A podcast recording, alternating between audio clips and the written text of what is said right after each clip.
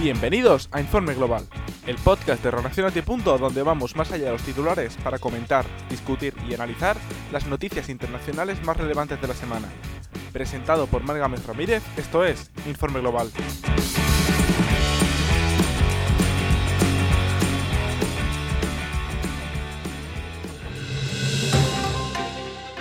La censura en India está rompiendo Internet.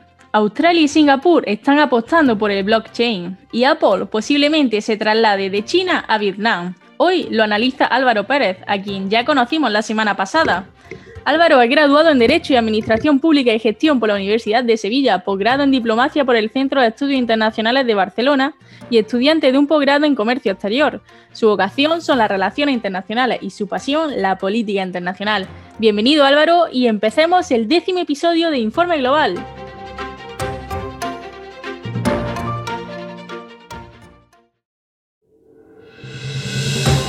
La censura está rompiendo Internet, informaba La Vanguardia. El 56% de las personas con acceso a Internet viven en países donde los contenidos políticos, sociales o religiosos fueron bloqueados en algún momento. La censura se está convirtiendo en uno de los grandes problemas para el futuro de la red. En el caso de la India, está sufriendo el apagón de Internet más largo de la historia. La religión musulmana de Cachemira sufre desde el agosto una desconexión casi total de Internet por parte del gobierno central. Ni los centros públicos ni empresas pueden tramitar un pago o usar el correo electrónico. La causa de este apagón ha sido intentar frenar la información y las comunicaciones de los opositores al gobierno hindú de Nueva Delhi. Álvaro, ¿nos puedes dar contexto? ¿Por qué en Cachemira? ¿Qué está pasando allí? ¿De dónde viene este conflicto? Bueno, lo primero, muchas gracias por invitarme de nuevo a Informe Global. Y bueno, pues los orígenes del conflicto pueden remontarse hasta el año 1935. Entonces, los británicos, en su condición de metrópoli, obligaron al mandatario de la región de Jammu y Kashmir a arrendar parte de su reino para fortalecer la frontera norte con Rusia y evitar el irredentismo de este país. Esto ya supuso un primer elemento de tensión, podríamos decir. Pero no sería hasta 1947 cuando las hostilidades comienzan a recrudecerse. En este año el dominio británico llega a su fin y se pierde la que era conocida como la joya de la corona. La hasta entonces colonia se escinde en dos naciones, India por un lado y Pakistán por otro, siendo así que la región de Cachemira queda justo en la frontera. Cachemira tiene una población predominantemente musulmana, pero el gobierno de la región pertenecía entonces al rey Dogra Hari Singh, que era de origen hindú, con lo cual ambas naciones veían legitimadas sus pretensiones sobre el territorio. El rey Dogra logró mantener la independencia del territorio durante un tiempo, sorteando las presiones de la India y de Pakistán. Sin embargo, en el mes de octubre del año 47, unas tribus pakistaníes eh, penetraron en Cachemira a fin de liberarla. Las milicias del Maharaja intentaron contenerla, pero fue en vano, y al verse incapaz de resistir, claudicó y firmó un instrumento de adhesión que fue aceptado por el gobierno de la India a finales del mismo mes, en el día 27, si no me falla la memoria. A este panorama se suma China en el año 1962, disputando a la India el control de ciertas regiones ubicadas en el norte de Cachemira, como fue el caso de Aksai Chin. Y desde entonces los conflictos se han ido sucediendo a tres bandas, convirtiéndose Cachemira en una de las zonas más militarizadas del mundo, con el aliciente además de enfrentar a potencias manifiestamente nucleares. La ONU no ha conseguido mediar con éxito en la disputa y en la actualidad el conflicto parece quedar en cierta medida circunscrito a una línea de control, así se la llama, en la frontera, donde se intercambian disparos habitualmente. Los oficiales al mando ya lo califican de rutinario, siguen siempre la misma batida y se resuelven de la misma forma. Pero claro, a ello hay que sumar represalias, retorsiones y medidas de presión de muy diversa índole que buscan debilitar al adversario. Y es aquí donde entra en juego el tema de los apagones que estamos viviendo en la actualidad. Pues muchas gracias Álvaro, nos has dado toda una masterclass del conflicto. Por otra parte, el acceso a Internet ha sido declarado por la ONU como un derecho humano. ¿Se está vulnerando entonces este derecho con estos apagones? ¿El sistema de derecho de la India les permite hacerlo? ¿Cómo funciona este sistema? ¿Qué nos puedes contar? Bueno, lo cierto es que la India cuenta con una norma en su ordenamiento jurídico que pretende dar cobertura a estos apagones. Es la denominada Ley de Telégrafos del año 1885. En ella se otorga al Estado competencia para impedir la transmisión de mensajes telegráficos en caso de emergencia pública o, o bien por razones de seguridad nacional. Y una enmienda del año 2017 además ha venido a concretar la posibilidad de suspender temporalmente los servicios de telecomunicación, dando encaje jurídico a la casuística actual. A ello deben sumarse también las previsiones constitucionales que existen en el caso de la India. En lo relativo, podríamos decir, a la declaración de los estados de alarma o de emergencia en sentido genérico. Sin embargo, no es menos cierto que la India participa de una serie de instrumentos internacionales que colisionan claramente con las previsiones de esta ley. El Pacto Internacional de Derechos Civiles y Políticos, por ejemplo, está suscrito por la India y hasta donde yo sé no hay reserva alguna a su artículo 19, que es el que prevé la libertad de expresión. Sí que existe una declaración en relación con el derecho a la autodeterminación en el artículo 1, pero nada más. Con lo cual, y basándonos en el derecho de tratado, pura y simplemente, la India está vinculada por las previsiones del pacto, pacta sunt servanda, debiendo por lo tanto acomodar su legislación a las previsiones del tratado en cuestión y de los distintos instrumentos internacionales en los que participan. Este sería el razonamiento principal, a mi juicio. Pero además habría que subrayar las carencias o los déficits que presenta esta ley de telégrafos. Para empezar, no se limita en el tiempo cuánto puede durar el apagón. Y en toda democracia, la garantía, como se suele decir en el ámbito constitucional, complementaria de los derechos fundamentales, acotar, por ejemplo, cómo actúa un estado de emergencia, es esencial para evitar la vulneración de los mismos. Además, eh, el comité que existe eh, para revisar extremos como este, el de la duración, está compuesto íntegramente por burócratas leales a la línea del gobierno, quebrándose la garantía de neutralidad y de independencia o de objetividad, como se la quiera llamar, que se exige a este tipo de organismos. Y por último, habría que destacar que la Corte Suprema ya se ha pronunciado a este respecto. A instancia de una denuncia interpuesta por una asociación que se llamaba el Software Freedom Law Center, el alto tribunal declaró ya la ilegalidad del apagón, que atentaba contra el derecho a la vida y a la libertad de expresión, pero para entonces la comunicación se había restablecido y el gobierno indio no tuvo que asumir ninguna responsabilidad. Además de todos estos aspectos ligados a la ley de telégrafo, que fue la que dio cobertura jurídica al apagón, las leyes antiterroristas también han tenido su peso específico y han sido aplicadas posteriormente con la prohibición de ciertas redes sociales, una serie de medidas que se tomaron inmediatamente después del apagón. Y las protestas que se entienden a Delhi por la enmienda a la ley de la ciudadanía de 2019 son, en definitiva, también muestras de una seria erosión de la libertad de expresión en el país. No debemos perder de vista que la India es, con mayor o menor suerte, un sistema democrático. Con lo cual, que la India se haya opuesto a esta resolución de la Organización de Naciones Unidas que mencionaba de pasada para extender eh, la promoción, la protección y en definitiva la tutela de los derechos fundamentales online, no es óbice a los compromisos ya suscritos por el país que deben ser respetados.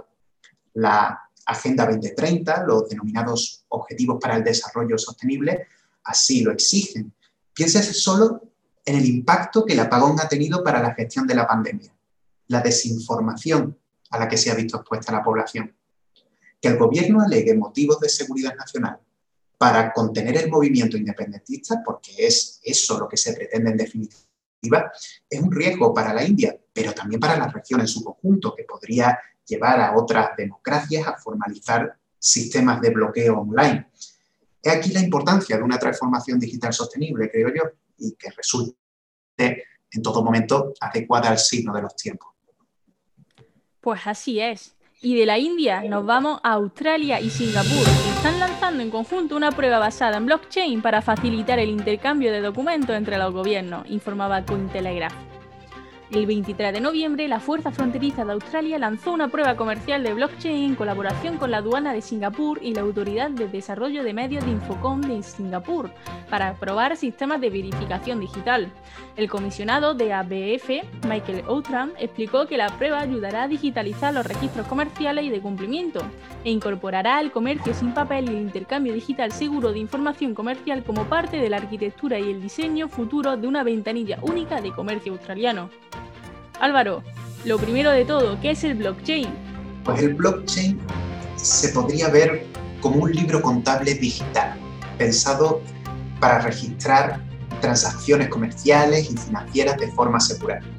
Presenta unas características muy concretas que pueden resumirse, yo diría, en cinco puntos básicos. Y esos puntos básicos pues, son la inalterabilidad de su información, la vinculación de la misma, también, digamos, la autenticidad que presenta. En cuarto lugar, pues podría estar el carácter consensuado, la integridad de la información y por último, la descentralización, que es, digamos, la nota distintiva de esto que se ha dado en denominar cadena en bloque o blockchain en inglés. ¿Y por qué es importante que lo intenten implantar desde el punto de vista gubernamental Singapur y Australia? Bueno, yo creo que se debe precisamente a estos cinco puntos. En primer lugar, como mencionaba, el blockchain ofrece información inalterable. Su tecnología está pensada para almacenar datos que jamás se podrán perder, modificar ni eliminar siquiera. Esto se consigue a través de la vinculación, un segundo rasgo a considerar blockchain significa literalmente cadena de bloques y es en esto precisamente en lo que radica su particularidad. Cada bloque de información está ligado a su vez a otros bloques a través de un algoritmo muy concreto, con lo cual si se intenta alterar la información, la cadena se rompe y los datos se blindan. Cada nodo en la red está a su vez protegido con múltiples certificados y firmas digitales, con lo cual la autenticidad de la información que se está consultando estaría en tercer lugar, como decía, autenticada. Cada vez que se crea un bloque, se verifica la información, se validan las transacciones y así se consigue asegurar que los datos son en todo momento fidedignos. A ello hay que sumar en cuarto lugar que la información ofrecida en blockchain eh, está consensuada. Todos y cada uno de los nodos vinculados entre sí ofrecen la misma información y así se puede asegurar la integridad del registro en todo momento. Si un atacante o un, hacker la quisiera modificar, debería poseer el control de más de la mitad de los nodos, como mínimo. Pero para entonces eh, ya se habría detectado una brecha en la seguridad. Eh, porque esta tecnología, en último lugar, ofrece información, como he dicho, de carácter descentralizado. Aquí se observa la novedad. Google y Facebook, por ejemplo, son modelos centralizados de información y la manipulación de datos es relativamente sencilla eh, para un informático experimentado, vamos a decir. Con lo cual, las ventajas que ofrece blockchain para los gobiernos son muchas. Representa ya de entrada una herramienta de comunicación y almacenaje segura.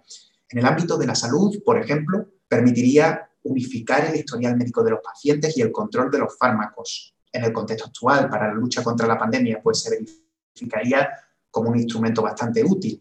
Pero además, en la línea de la prospectiva que se dice y de la transformación digital que están inaugurando muchos gobiernos, aporta un activo claro para la seguridad nacional. También para el control de los secretos de Estado, la defensa, etc. Por último, yo destacaría sus aplicaciones en la lucha contra la desinformación.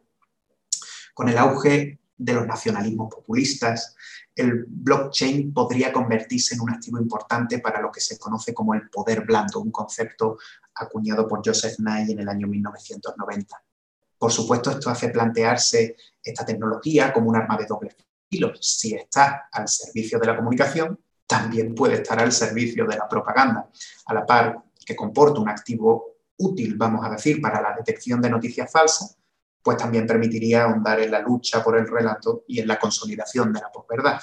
Con lo cual, se trata en definitiva de una tecnología llena de luces y sombras. Y por último, hablamos de Apple, que posiblemente se traslade de China a Vietnam, según Apple Esfera. La guerra comercial entre Estados Unidos y China está provocando que diversas compañías trasladen la producción de sus productos a otros países para evitar los aranceles por importación. Ya Trump negó la exención de impuestos para el ordenador MacBook Pro y le subió las tasas hasta el 25%, y antes de las elecciones ya tenían el punto de mira a otros productos como el iPhone. Esta compañía no sería la primera en hacerlo, ya Samsung ensambla la mitad de su smartphone allí y Nintendo está acelerando el proceso de traslado al país. Álvaro, ¿qué hay detrás de todo esto? ¿Nos podrías contar la evolución de la guerra comercial Estados Unidos-China? Pues muy resumidamente, la guerra comercial entre Estados Unidos y China surge hacia el año 2016 con el mandato de Donald Trump el presidente norteamericano inicia entonces un viraje proteccionista bajo el lema Make America Great Again para corregir, podríamos decir, ciertas dinámicas de competencia desleal que se habían manifestado singularmente en el ámbito de la propiedad intelectual. Y China era uno de los principales objetivos en esta campaña. Haciendo uso de una ley de comercio del año 1974, que en su artículo 301, si no me falla la memoria, establecía una especie de mecanismo para permitir a la administración actuar, Trump impuso duras restricciones al comercio y ello terminó derivando en una escalada arancelaria entre los dos países que tuvo finalmente pues, su traducción en el ámbito diplomático. El enfrentamiento se saldó con la mayor depreciación del yuan en años, que alcanzó una tasa de cambio de 7 a 1 y con el debilitamiento de los mercados, claro está. Sin embargo, Trump se mantuvo firme en sus trece y extendió la pugna al ámbito multilateral, produciéndose importantes desencuentros en la Organización Mundial del Comercio, cuyo mecanismo eh, de solución de controversias, de diferencias, debía ser renovado a mediados de mandato. Ello también supuso que se desistiera y se abandonaran múltiples acuerdos regionales, como sería el caso del NAFTA, el TTIP, en el caso de la Unión Europea, o el TPP, entre muchos otros. En realidad, el enfrentamiento tiene su trasunto político y a mí me gusta ejemplificarlo con lo que Graham Allison ha dado en denominar la trampa de Tucídides. Eh, la historia de la guerra del Peloponeso, obra de este autor griego, tiene un fragmento muy interesante que dice más o menos así. Eh, fue el desarrollo de Atenas y el miedo que esto instauró en Esparta lo que hizo inevitable la guerra. Y en base a él, Allison distingue dos tipos de poderes los dominantes y los emergentes. La historia universal se ha escrito siempre en la fricción de estos dos, es decir, en la muerte de una era y el principio de otra, y es lo que ocurre en la actualidad con Estados Unidos y China. Para 2024, el Producto Interior Bruto de China superará en 10.000 millones de dólares previsiblemente al estadounidense y el gigante asiático, en consecuencia, se afianzaría como la primera potencia mundial del mundo los estragos de la pandemia y sobre todo también la desaceleración del comercio internacional no son sino vectores de esta tendencia, con lo cual Estados Unidos está llamado a desempeñar un papel fundamental en los próximos años. De él dependerá que el proceso se acelere o se ralentice. Pero lo que es un hecho, como ya he tenido oportunidad de señalar, es que el centro de gravedad de las relaciones internacionales se está moviendo y su, aproximación o su acercamiento a Asia Central, al núcleo de la Belt and Road Initiative, de la nueva ruta de la seda eh, que abandera China, determinará los futuros equilibrios internacionales. Esto es lo que hay detrás realmente de la guerra comercial. Y bueno, ya es prácticamente un hecho que el próximo presidente de Estados Unidos será Joe Biden. ¿Cambiará su relación con China o, como se está diciendo, seguirá una tendencia continuista que provoque la estampida de empresas del gigante asiático a otros países asiáticos como Vietnam, por ejemplo? ¿Le vendría bien a Vietnam que esto pasase desde los puntos de vista social y económico? ¿Qué piensas? Cuéntanos. Pues mira, ayer mismo conocíamos algunos de los fichajes de la futura administración Biden y todo parece apuntar a que habrá cambio que suene el nombre de Tony Blinken, por ejemplo, para secretario de Estado, es decir, para ministro de Asuntos Exteriores de Estados Unidos, vaticina una apuesta por el multilateralismo, que es algo que Biden ya anunció en campaña. La vuelta al Acuerdo de París sobre el clima o la Organización Mundial de la Salud, entre otros organismos, revela una doble intención en el futuro ejecutivo, sostenibilidad y partenariados. Y realmente la segunda es algo que va de suyo en la primera, porque el último de los objetivos para el desarrollo sostenible es precisamente la apuesta por la cooperación internacional. Este es el quiz de la cuestión, a mi modo de ver. Estados Unidos volverá a buscar una posición de liderazgo en la escena internacional y lo hará con mayor o menor énfasis apostando por la Agenda 2030. Esto ya es un gran paso adelante. Abandonar el proteccionismo y desmantelar la cuna del nacionalpopulismo es síntoma de cambio. Sin embargo, esto significa que el cambio mm, vaya a ser el que busquemos, por ejemplo, los europeos, mucho menos los españoles. Seguramente renacerá la agenda transatlántica y se dará un nuevo enfoque a la cooperación militar y a la OTAN, pero no por ello cabe presumir que Estados Unidos vaya a actuar como la Unión Europea en Extremo Oriente. Esto es algo impensable, va de suyo. Lo que sí es previsible que ocurra, como apuntaba, es que se dé un nuevo enfoque a los acuerdos regionales. Tal vez se vuelva a poner encima de la mesa el TTIP, seguramente también se busque apuntalar la presencia en el Asia-Pacífico, contrarrestando esa asociación económica integral regional que comentábamos ya en el último informe global. Y en cuanto a América Latina, pues también existe un principio de diálogo si Alejandro Mayorkas llega a dirigir Interior y la política migratoria de Estados Unidos. Pero claro, de aquí avanzar cuál será el impacto específico para las empresas en Asia, me parece todavía muy prematuro. Habría que esperar por lo menos a enero a que se produzca la certificación eh, de la presidencia de Biden para encontrar ya una cierta orientación en este nuevo ejecutivo.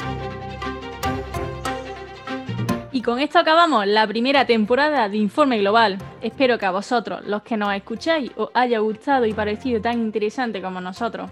Ahora es tiempo de meditar, recibir feedbacks y volver con las pilas cargadas en enero. Gracias Álvaro y gracias a los seguidores de Relaciones y Punto que hacéis que esto sea posible. Hasta luego.